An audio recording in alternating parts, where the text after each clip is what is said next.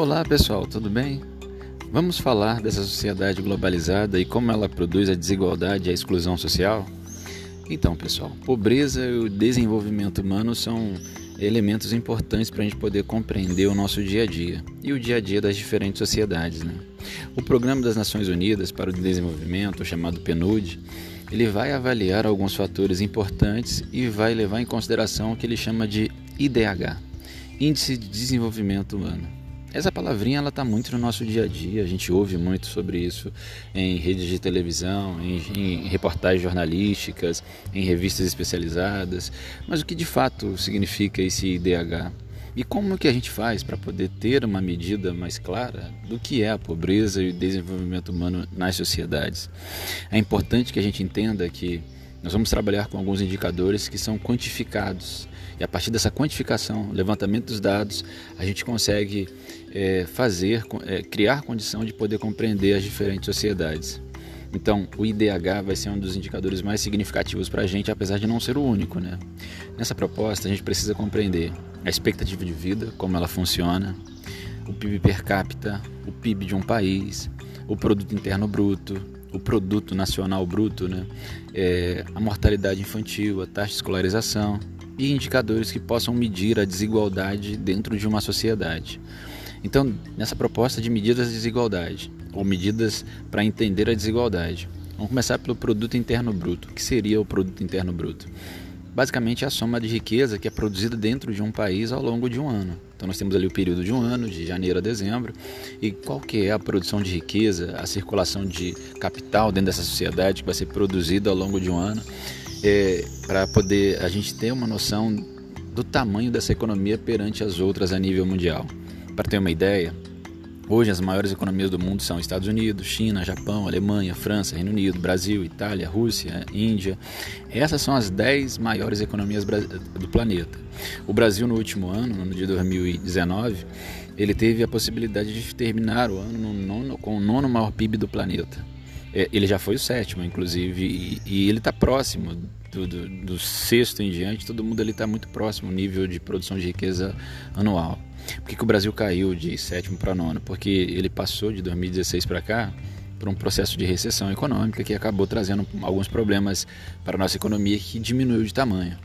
Mas a verdade é que com a recuperação da economia que deve acontecer nos próximos anos, é, é, é, a tendência do Brasil, como tem uma grande população e tem um mercado consumidor bem interessante, é que ele volte a crescer e permaneça entre as 10 maiores economias do mundo nas próximas décadas. Nós temos também o Produto Nacional Bruto. Aí você fala, pô, Produto Interno Bruto, Produto Nacional Bruto são a mesma coisa? São semelhantes.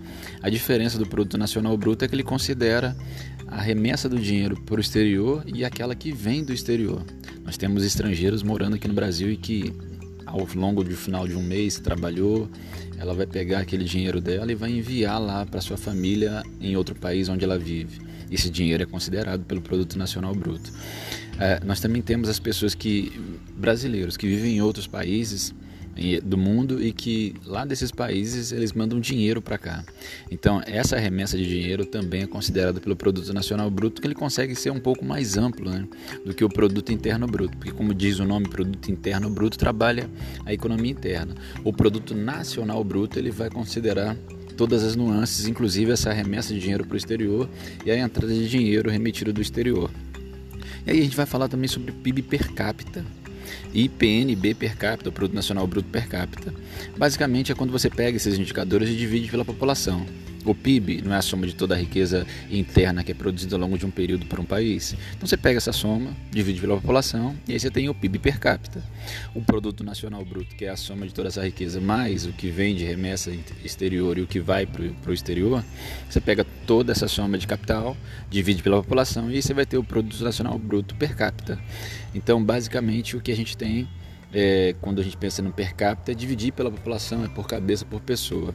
É, qual que é a ideia disso? É teoricamente ver que ao longo de um ano quanto um indivíduo nessa sociedade ele vai produzir, mesmo sabendo que essa distribuição ela não é igualitária.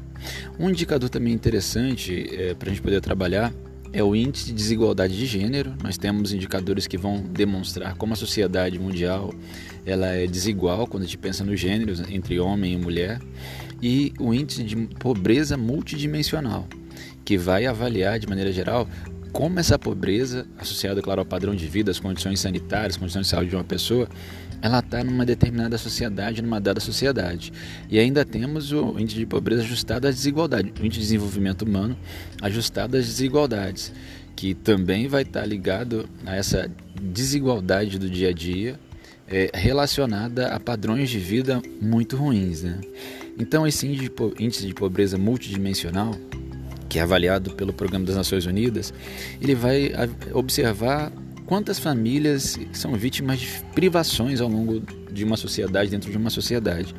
Para se ter uma ideia, a nível de mundo, nós temos mais de 1 bilhão e 750 milhões de pessoas que estão dentro dessa perspectiva de estarem ligadas a famílias com privações severas, privações muito difíceis, como miséria, fome.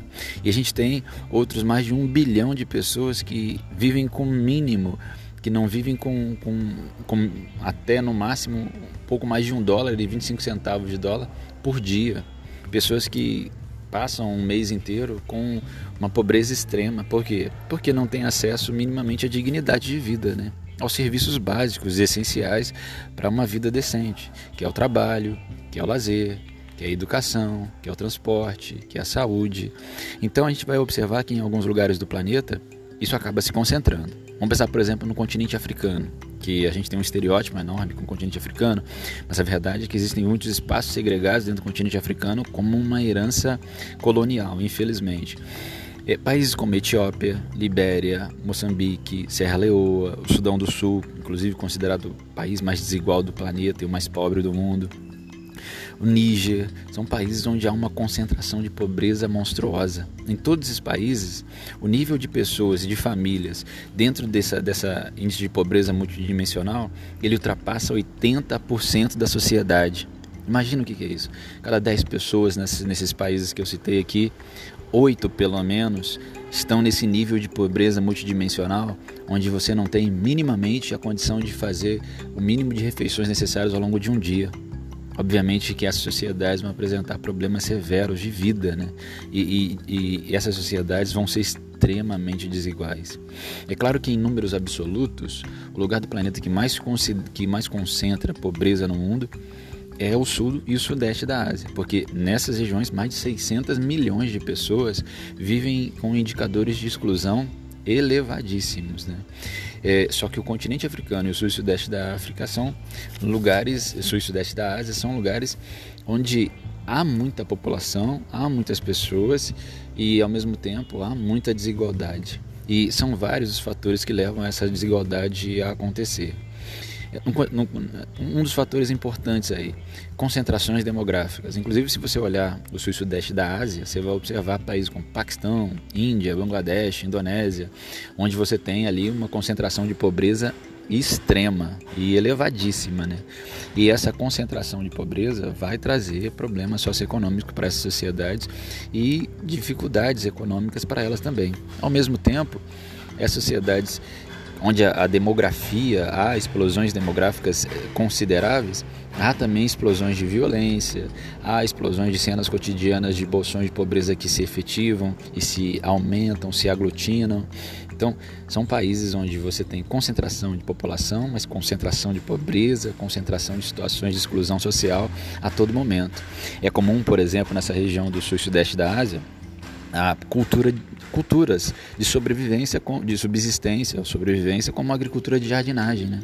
que é aquela praticada sem muita tecnologia, que é aquela praticada sem muito cuidado e que normalmente nesses, nessas regiões aí do sul e sudeste da Ásia é praticada para poder sobreviver. Não há normalmente grandes excedentes por grande parcela dessa população.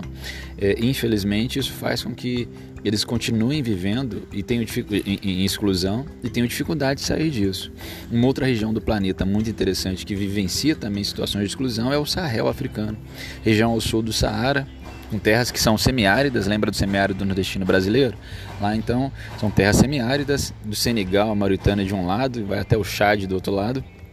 Práticas como nomadismo é, pastoril é, são muito comuns nesse espaço. Então há muita é, grupos nômades que praticam o pastoreio de alguns é, animais, mas infelizmente eles não conseguem ficar muito tempo dentro de um mesmo lugar devido a questões como a própria aridez do solo, processos de desertificação que têm sido intensos lá, e tem feito com que haja uma dificuldade de adaptação à agricultura. Né? Então essas situações elas são muito comuns e essa dificuldade é, devido a questões climáticas, questões do próprio solo, manejos inadequados do solo, o próprio crescimento populacional, vão fazer com, essa, com que essa região também tenham muitos problemas sociais. As áreas do globo mais é, subdesenvolvidas, as áreas do globo com mais maiores problemas é, é, do ponto de vista econômico e social, são aquelas áreas onde houve uma herança colonial muito forte. Se você pegar o sul e sudeste asiático e principalmente o continente africano, é, foi passado para eles alguns sistemas agrícolas, como o plantation, que acabou gerando diferentes situações onde há produção de alimento, mas que visam o mercado exterior, grandes plantações na mão de poucas pessoas que não se preocupam com a dinâmica interna, com a situação de exclusão social interna e com a distribuição do alimento interno, mas sim abastecer mercados externos o que vai gerar problemas severos nessas sociedades.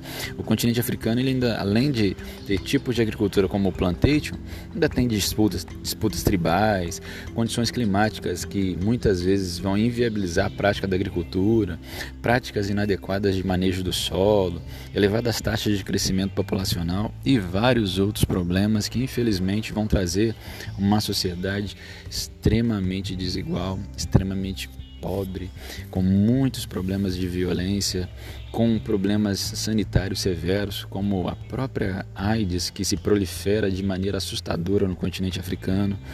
E aí a gente precisa analisar esse espaço, porque infelizmente, é, quando você observa os indicadores sociais dessas sociedades, quando você observa quanto que estudou uma pessoa, o quanto que vivem nesses lugares as pessoas, você vai ver que elas vivem pouco, mortalidade infantil é elevada, você vê que estudam pouco, tudo porque, infelizmente, as políticas sociais elas não chegam às camadas mais populares, elas não chegam a essa população carente, a essa população que precisa justamente de políticas assistenciais, políticas sociais que promovam a justiça social. Então é importante que a gente analise isso e daqui a pouco a gente volta com mais uma aula falando sobre essas condições, as fronteiras de exclusão e pobreza e vamos dar uma olhada também na situação de privação no, no Brasil, tá bom? Falou, gente. Um beijo do magro. Estamos indo.